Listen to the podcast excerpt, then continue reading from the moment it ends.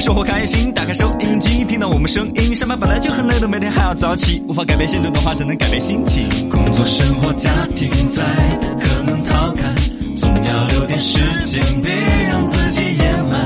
开启一点好心情，别说你不行。全新小刚方言，欢迎你们收听。听到小刚方言你就嘿嘿嘿，我们一起来，哈哈哈！大家好，我是八零后小刚刚。大家好，我是九零后小草草。大家好，我是零零后小江江。来，能不能买到起？微信博抖音都叫罗小刚刚好哎，。拿来互动。哎，渴望还有儿童，他说护发精油就是跟打针那个消毒的碘酒一样的一次性很少，真的当洗发水来用。哎呦，呃，对，可以，可以，你生活有点品质。来哈，能不能来摆到起？欢迎大家多多互动起。哎，这儿给大家准备个那个可以点播的，嗯《三体》的电视剧版发预告了。哦，终于等了好多年了，终于发啊预告了哈。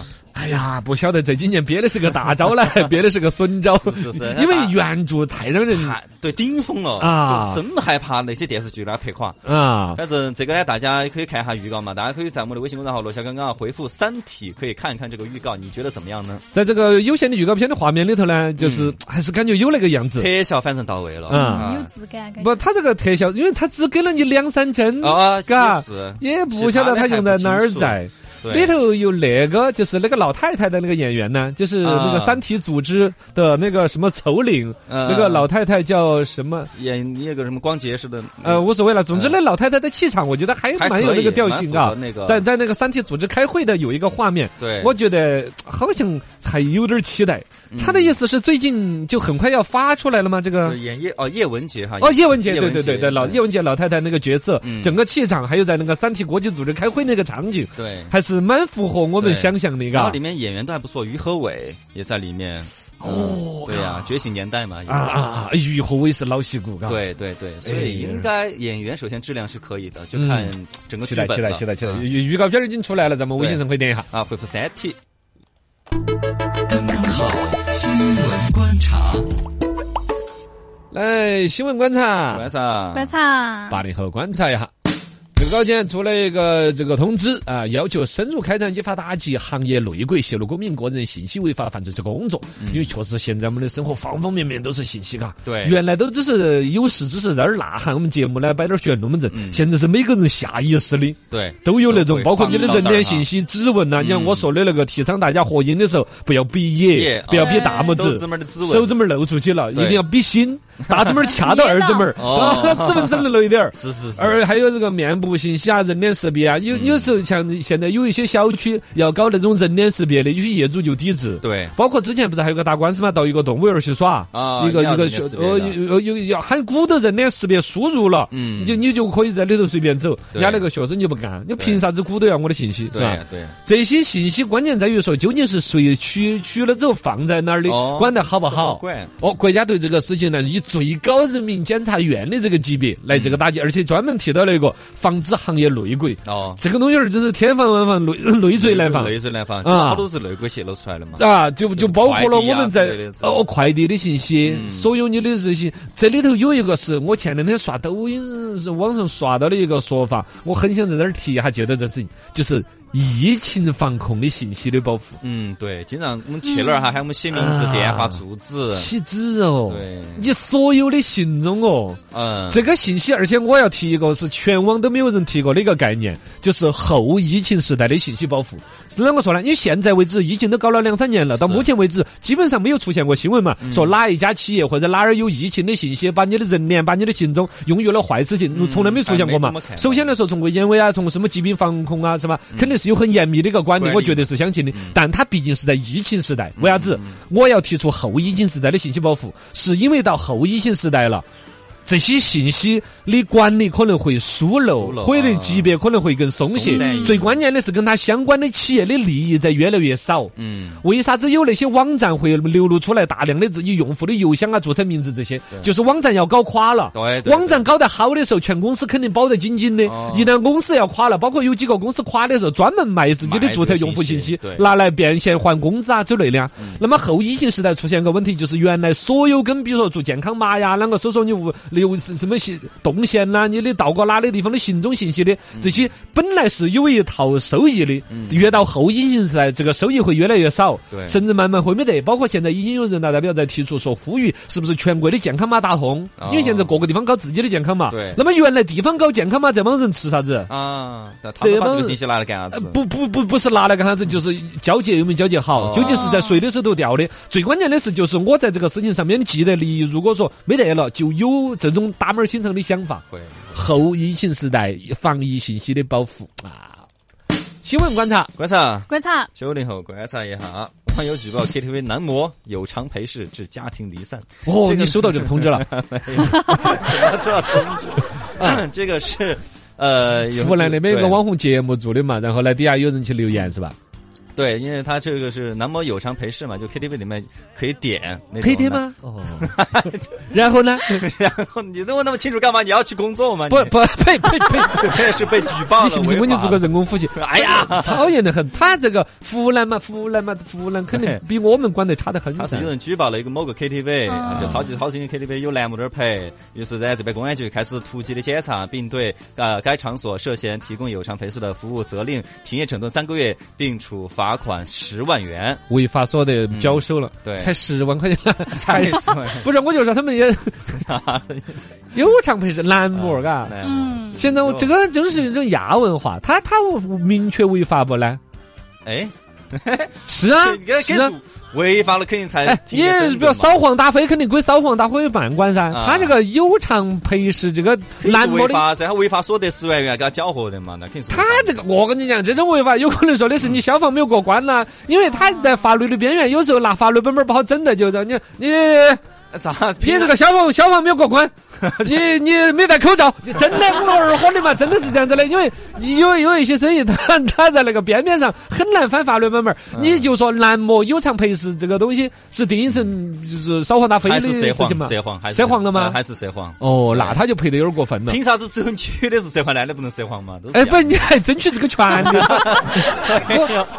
就是一样的都是涉黄，会这个大涉黄吗大家不要去钻漏洞哦。都就就别我们我我脑我脑壳里浮现的都是很清爽的画面了。假如说这儿有个男模小伙子，这儿有个姐，他们喝酒就真的喝酒啊，推杯换盏，嗯这是违法的吗？呃，哎你你你这把我搞考到，哪天我们联系一下律师吧。啊啊哎，感感觉我们联系下律师，这样子你也放心一点。不是，啥也放心了。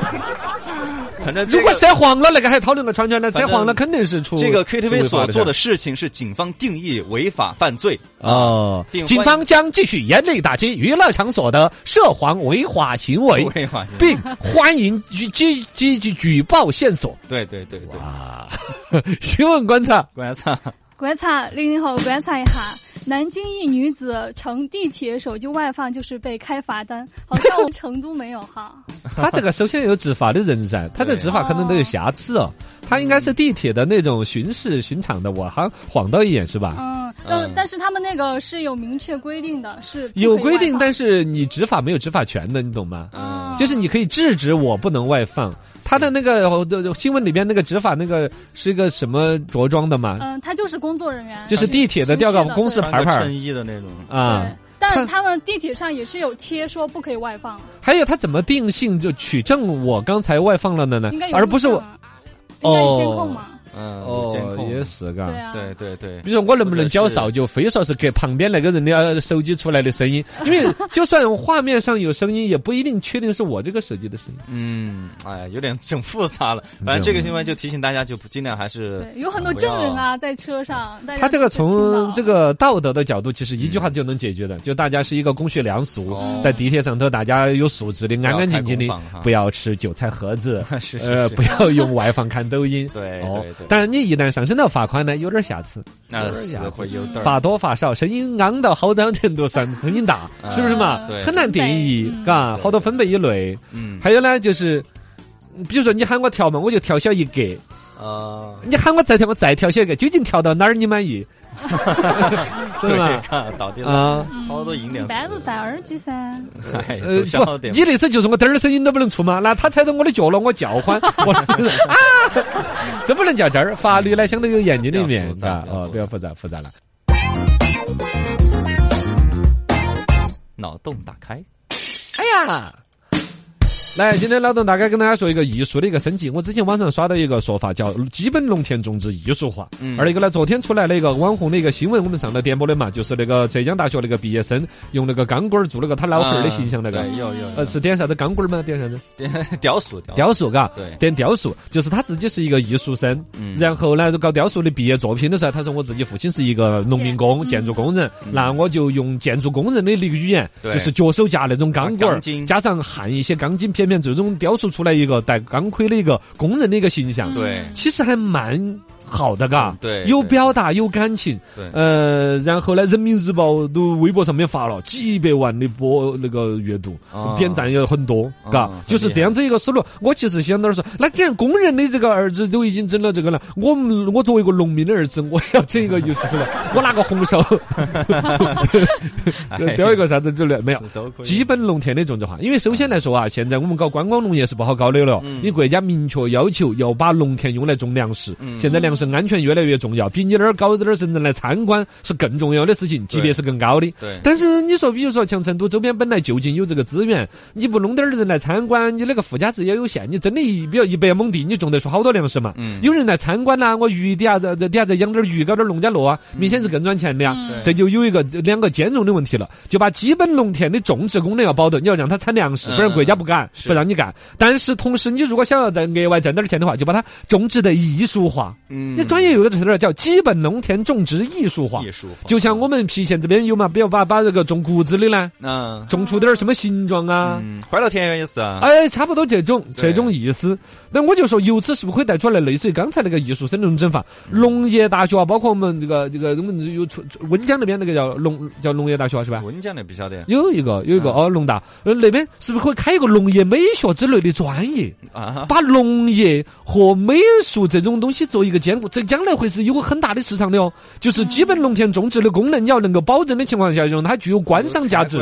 观赏价值，嗯其实一个乡一个村儿请一个这种老师来，嗯全村儿的风貌会变化哟，这也是乡村振兴和新农村建设很重要的。问题就是老师到乡村去搞那种设计啊，也也有类似的一些借鉴，但是那种明显就搞大了。嗯如果小一点的话，就每一个村儿或者至少一个乡有一个我说的这种农业美学技师。美学把全村儿的农业种植在符合农业基本种植功能的情况下，搞出点儿美学的参照哎，就比如油菜花和麦子之间啷个隔一下，啊，是不是嘛？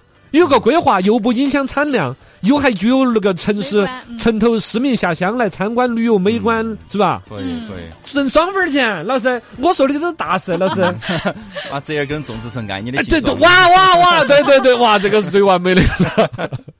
哎，继续来互动起，微信、微博、抖音都讲。罗小刚刚何好王，说的是往年江油就把油菜啊、小麦啊种成李白的样子，还多漂亮的。嗯。这个就是一个老百姓自发的呀，或者村镇上面自己搞的一个想法，但明显它是没有美学基础的，它只是一个很基础、很基础的图案要拼接，嗯。但其实它不一定那么痕迹重的，非要种成个人头像啊，嗯。种成个几个字啊。麦。田怪圈嘛，哦哦，都其实不用的，那个是很基础的一种版本。我说的美农业美学是可以更高阶的，嗯。就是感觉就是一个天然农田，但是种的就像比较 山水画呀。融为一体，融为一体，就那么自然，那么亲切，把每一种作物，而且是尽量的它的种植，甚至对于农业的，比如这个作物的害虫和那个的害虫，还互相要打架呀，是吧？把两者美和农业的生产能够高度的兼顾的一个专业。嗯，哇塞！会不会农业大学到时候请我去做客座教授啊？嗨，教授整鱼缸那样子整嘛，嘎，啊啊！对对，是个生态，哦是是嘛？有美学意义的一个生态。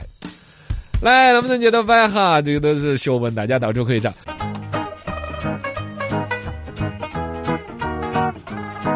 全新书将在讲，电台声音在响，想听评书段子、历史八卦，欢迎鼓掌。心情不要再淡，生活要过得爽，分享快乐就是我的宗旨，我叫罗小刚。全新说唱段子分享，段子一响，心情舒畅。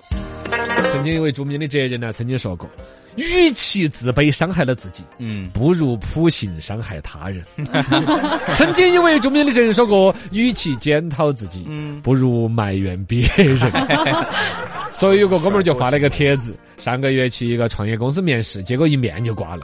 哎今天那天面我那个人来找我租房子，哎，呃你说尴尬不？嘿嘿，那么你倒是先自我介绍一下呢？哎，为啥子上一家就搬出来了呢？你才才住了不到一年，你不稳定了啊？这个房子竞争是很激烈的，先就到这儿嘛。有消息我会通知你。扬眉吐气了，报仇了，报仇了！嗯这都是段子，跟大家分享起。哎，这两天股票啊，什么涨涨停停的，好像大家对基金有点关注了嘛。啊，对，来跟大家推荐三只基金。哦，第一只，嗯，你卖掉的基金；呃，第二只，嗯，别人买的基金；也是 也是，第三只，你家自选准备要买但最终没有买的基金。哎，他们都会涨，哎他们都会涨就是涨。落到你头上。对的。太讨厌了，段子跟大家分享起，电视上面老有那种桥段，给你多少多少万，马上离开我女儿。对对对对，但现实往往是，嗯，你给我多少万，否则离开我女儿。是这样子的吗？是，那几乎现实当中没有发生过那种倒给钱的这个那个。我还想遇到的，多离开两次，嘎，哈儿又不离开，哈儿又离开了，这都是段子。关键的一个冲突，我只是帮我妈的手机清理了下文件，我妈到处就跟人家说我会修手机，呃 我只是重启了下路由器，我妈就以为我会搞网络，这就是沟通和代沟的问题。代沟问题里头最严重了，找对象啊，结不结婚，生不生娃儿，嗯那是最纠结的。年轻人有个总结啊，找对象有两种绝对不能找，哦，哪一种？一种就是有对象的，嗯，看我就不能干那种缺德的事情，是吧？不能找，第二种就是那种没得对象的啊，，没对象，别个不要的，凭啥子我要？哎，活该单身。是啊，那那你就没得找了呀，哦，也是个死结。哎，段子关于减肥的。半个月前呢，为了鞭策我自己减肥，坚持，嘎，我每天记录自己的体重，我填入了一个 Excel 那个表格，生成了一个走势图，我的体重的一个变化。嗯嗯今天个朋友过来，我们都玩了一看，哎，你这个走势图，哇，哦，你买的哪只股票？哇，走势有点好哦，哦，哦，一直在涨，哎那，是我的体重。哎呀，哎，段子，工作的段子。